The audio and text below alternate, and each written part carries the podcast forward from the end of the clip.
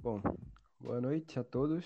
É, hoje a gente está aqui para gravar mais um episódio do nosso Pod Física.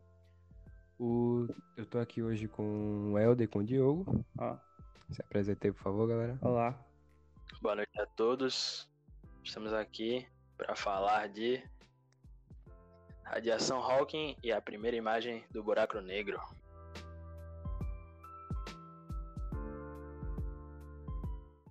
É radiação Hawking que a gente é a radiação é, emitida pelos buracos negros, né? Buracos negros, tipo, é, ainda é um paradoxo enorme para a história da física. É, até hoje tem muitos estudos e é mais ou menos sobre isso que a gente vai apresentar umas curiosidades e tal. É, Ah, a gente pode começar pela base de tudo, né? Que é a física quântica. Que é a o ramo da física, acho que se pode dizer, o mais moderno, né? Até hoje. Um dos últimos que ainda vem sendo estudado, que é- envolve átomos, moléculas, partículas subatômicas, etc. E o que é que a gente pode falar mais sobre isso? Então, acho que para começar o assunto a gente tem que saber o que é. A palavra quântico significa um sistema físico que as grandezas físicas observáveis assumem valores discretos. O que é valores discretos? Valores discretos são valores inteiros. Por exemplo, não vai existir na natureza meio fóton, 0.2 fóton, não vai existir. Sempre vai ser valores inteiros.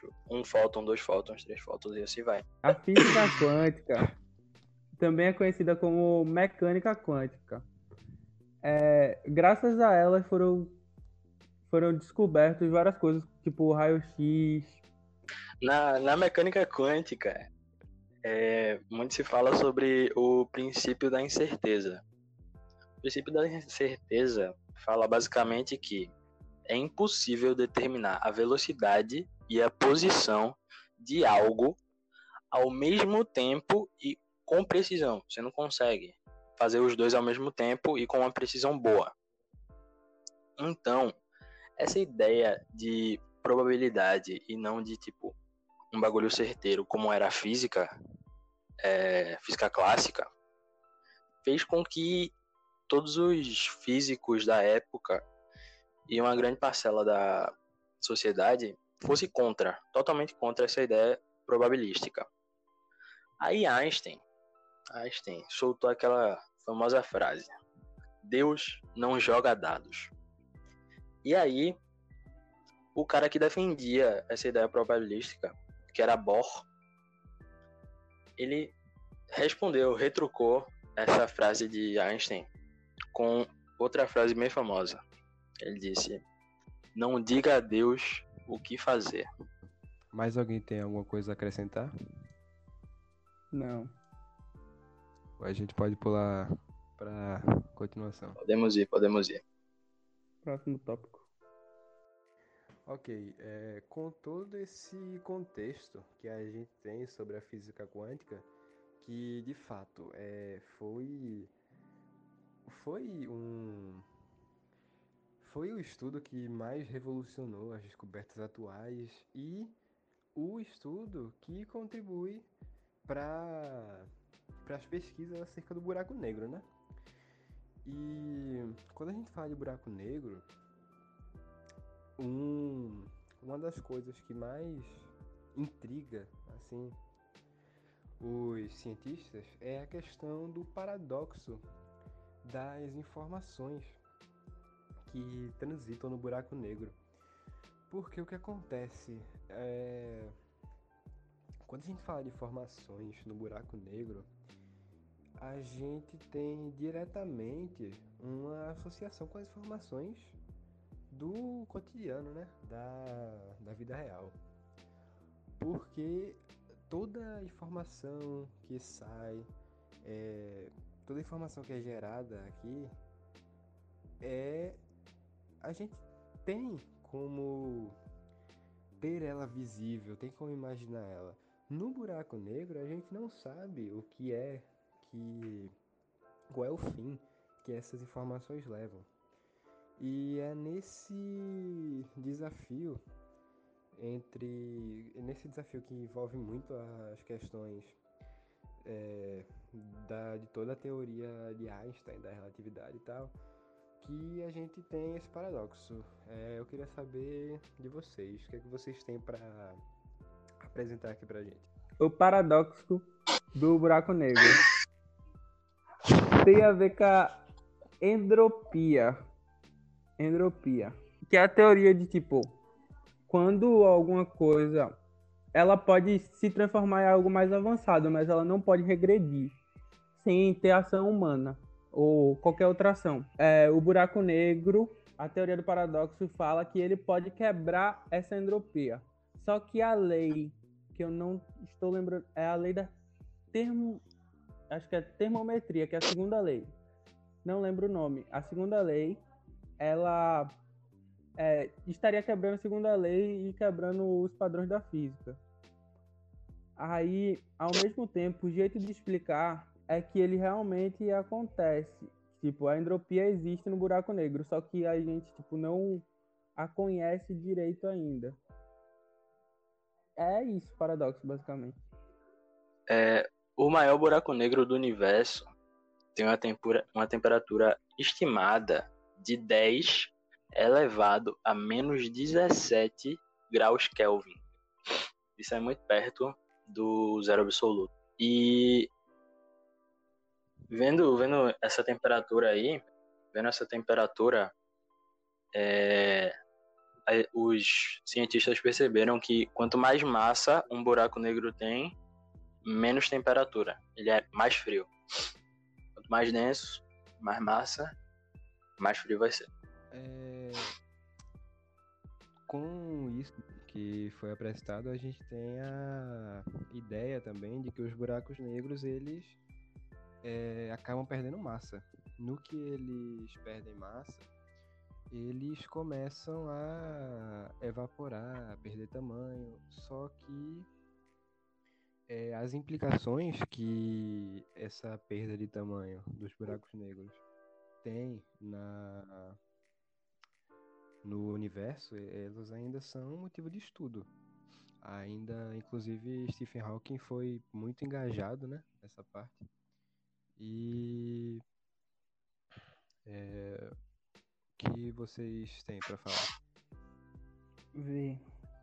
Nessa parte de Steve Hawking e do buraco negro evaporar, tem uma num site que eu estava que eu estava vendo falou sobre uma coisa bastante interessante que se você joga alguma coisa dentro do buraco negro, quando ele evapora, não se sabe ainda é o que acontece com essa coisa, entendeu? Tipo, é... é sim, sim. É, só, só dar uma interrompida aqui. É um... Isso, é, isso também é, entra muito no paradoxo, né?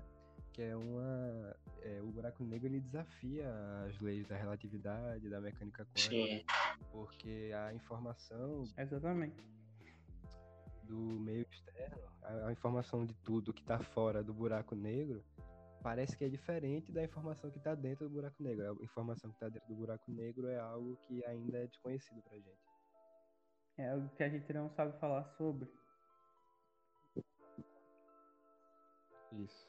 E sobre a evaporação, é, como sempre os cientistas fizeram cálculos, estipularam e um buraco negro do tamanho do Sol, do tamanho do Sol, daqui da Via Láctea e tudo mais, da Terra, ele demoraria, se ele não tivesse é, esse joguinho de perder massa e ganhar, porque eles estão constantemente adquirindo massa, e a evaporação dele é menor do que o que ele absorve. Então, eles estão crescendo de qualquer forma. Mas se não existisse essa essa absorção de matéria e tal, só ficasse evaporando, um buraco negro do tamanho do Sol demoraria 10 elevado a 67 anos para sumir completamente. E isso é tipo muito, muito, muito mais do que tudo que já existiu aqui na Terra. Na Terra não, no universo. É tipo muito, muito, muito tempo. Bizarra a magnitude dessa desse meio astral. E com tudo isso, com todos esses estudos, com todo o empenho de Hawking, que foi um dos pais da coisa, é, a gente chega na necessidade de medir a temperatura né, do buraco negro. E aí Hawking elaborou uma fórmula. E o que é que vocês têm aí para falar sobre essa fórmula? Então, a gente pode observar que na, tempera... na fórmula da temperatura do buraco negro tem várias constantes. Tem a constante de Planck, tem a constante de Boltzmann e tem a constante gravitacional de Newton. Então a gente pode ver o, o tamanho da complexidade dessa, dessa fórmula, porque ele conseguiu juntar três trabalhos, três ideias para jogar numa conta, ainda tem a velocidade da luz elevada ao cubo, que é ridiculamente grande, e ainda tem pi, que é um número que a gente não sabe um valor, porque ele é ele tende a um infinito, ele tende a um infinito. Se eu estiver falando merda, estou falando merda. A gente só tem valores Mas... aproximados. É isso. Então, cara, ele juntou é uma, é uma, vários trabalhos. Fórmula, e ela tem tantos valores que não são, assim, usuais, sabe? Não são do dia a dia, que é, é, é até difícil de acreditar que alguém conseguiu chegar nesses valores para fazer algum sentido, né? Sim, sim. Pra aplicar na vida real consegue realmente cara, utilizar ela. Imagina, imagina como o cara conseguiu chegar à ideia de que se ele juntasse a velocidade da luz, três trabalhos de, de físicos que são diferentes. Ele pegou gravidade de Newton, pegou constante Boltzmann, pegou constante Planck, pegou pi, massa do buraco negro, velocidade da luz, tudo isso e vários desses dessas constantes e desses desses valores não tem um número exato. Então é uma incógnita, na verdade. A gente pode chegar a um valor aproximado, mas nunca, talvez nunca, teremos o valor real. Exato. Sim, sim. É aquela coisa. Certo. E, bom, ainda com todo esse estudo, os cientistas eles não tinham um, uma fonte, uma imagem exata sobre o que era, de fato, né, o buraco negro. Eles estipulavam com é, cálculos, mas no dia 10 de abril do, de 2019 foi descoberta, foi registrada pela primeira vez né, a foto de um buraco negro. Uma foto assim que não é das melhores, mas com certeza já é foi o que foi um avanço enorme para a história da física. Foi algo assim que Hawking nem imaginava conseguir na época. É, foi trabalho de mais de 40 países. Pessoas de 40 países se juntaram. E uma tecnologia absurda também. Sim, telescópio. Gastaram muito dinheiro, muita, muita tecnologia nisso. E o que é fotografado ali não é exatamente o buraco negro em si. Aquela, aquela, aquele círculo laranja, meio avermelhado. Na verdade é o horizonte de eventos, que é como se fosse a fronteira, né? A partir dali é, o, é onde acontece É As coisas- do buraco negro. e a gente estuda. Isso, isso. E fizeram, tiraram a foto, obviamente, mas fizeram observações sobre, sobre o horizonte de eventos. E ele comprova as teorias de Einstein sobre a relatividade geral. E também deu a ideia de que esse horizonte de eventos gira no sentido horário não sabemos o que isso quer dizer, não sabemos o que significa, mas ele gira. E é no sentido horário. Horário. Tá girando lá. velho. Certo. Ah, bom, acho que a gente pode encerrar por aqui, né? Foi uma síntese bem produtiva do assunto.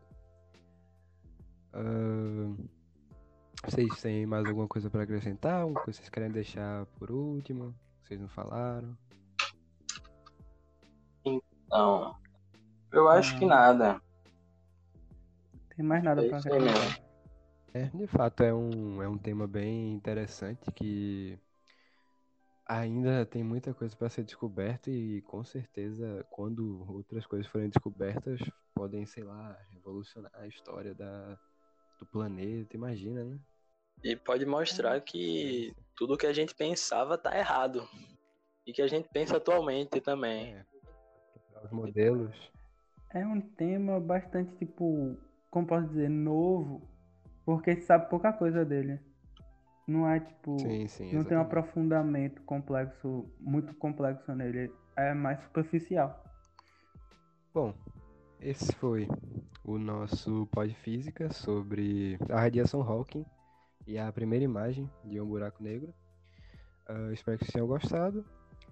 Continuem nos acompanhando para os próximos episódios e é isso. Tchau!